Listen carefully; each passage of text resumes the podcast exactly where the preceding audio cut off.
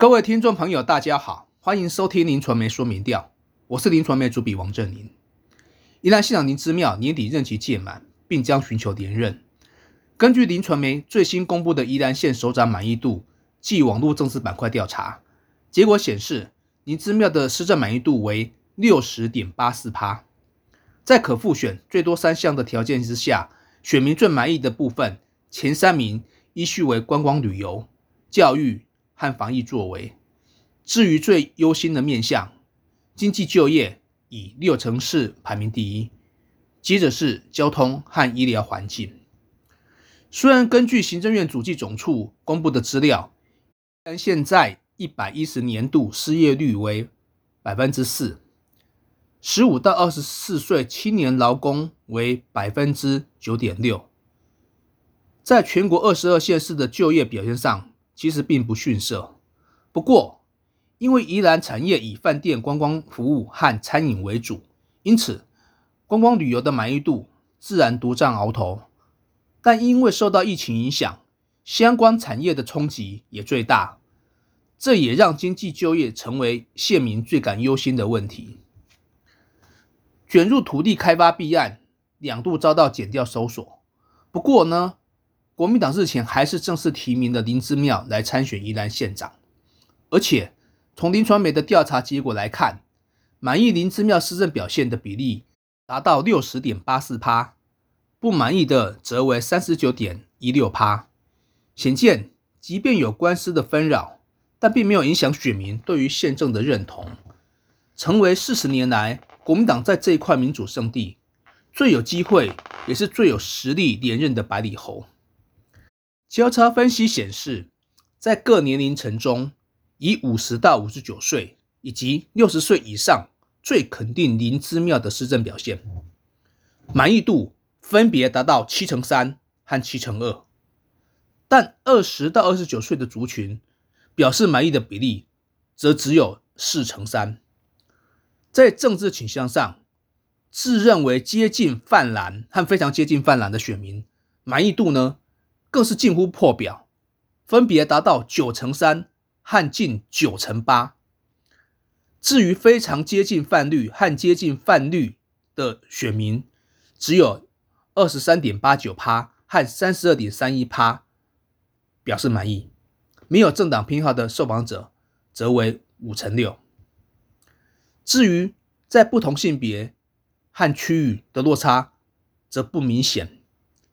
在罗东。选区当选三届议员，几乎都是最高票；两届的镇长也都是过半的高票胜出。林之妙在西南这个偏绿的选区，满意度达到五十八点零五趴；在西北的宜兰市与周边，也就是在江冲渊的地盘上，满意的比例也有六十点零三趴，显示林之妙在各个选区经营都很用心。搭上林之妙超过六成满意度的顺风车，国民党在此也以二十三点八三趴的政党支持度摘冠，民进党以十八点二零趴排名第二，紧接着是台湾民众党五点九六趴，台湾激进三点零三趴和时代力量一点三二趴，同时也有四十六点四四趴的受访者表示自己没有任何的政党偏好。如果从性别和年龄层来进行分析，国民党的支持者女性多于男性，年长高于年轻，以六十岁以上的女性最高，达到四十点九一趴。民进党则是以中年男性为主，在四十到四十九岁男性的族群有二十八点八三趴的支持率最高。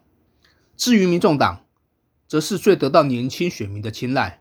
在二十到二十九岁以及三十到三十九岁都有大约一成的支持率。宜兰的板块大致呈现北蓝南绿的态势。交叉分析显示，除了宜兰市国民党支持度大赢十个百分点之外，民进党在罗东与周边的区域人气是最高的，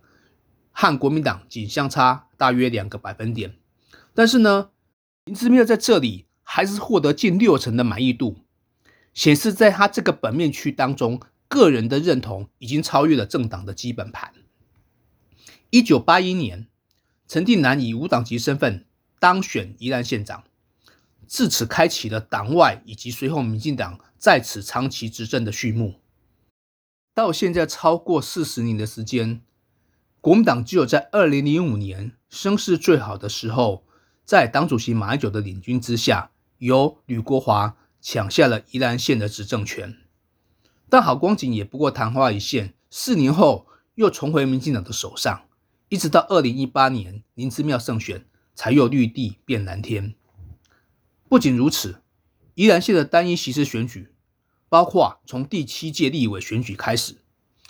国民党也就只有在二零零八年的立委和总统选举由林建荣和满九取得两场的胜机，其他的战役都是民进党胜出。也因为拥有压倒性的优势，四年前因为大环境不佳以及内部整合问题而痛失江山，现在民进党推出了宜兰市长江崇源来挑战林之妙。而且将宜兰列为年底势在必得的选区。江聪渊出身稍微偏蓝的西北，是首位宜兰市非补选出现的民进党籍的市长。而且在二零一八年地方选举，民进党遭遇大海啸、伤亡惨重的时候，还能够顺利连任，地方实力可见一斑。从蓝军大本营吹起反攻号角。再结合绿营的基本盘，民进党看起来是大有可为。不过，江聪渊遭遇的事满意度不差、亲和力强、深耕在地、勤走基层数十年，号称没有握过林之妙的手，代表你没有出过门的对手。尤其林之妙刚好又是出身偏绿的罗东，双方的提名策略和选战思维可说如出一辙，也都把手。伸入了对手的票仓，未来蓝绿选战攻略一波波固装拔庄的攻防，势必格外激烈。两位省议员之后，接着两位罗东镇长、组长现阵，钟摆会不会摆到宜兰市长这边？县长对决市长，谁胜谁负？国民党能否首度连庄，都成为年底选战备受关注的焦点。以上是今天的林传媒说明调，谢谢收听。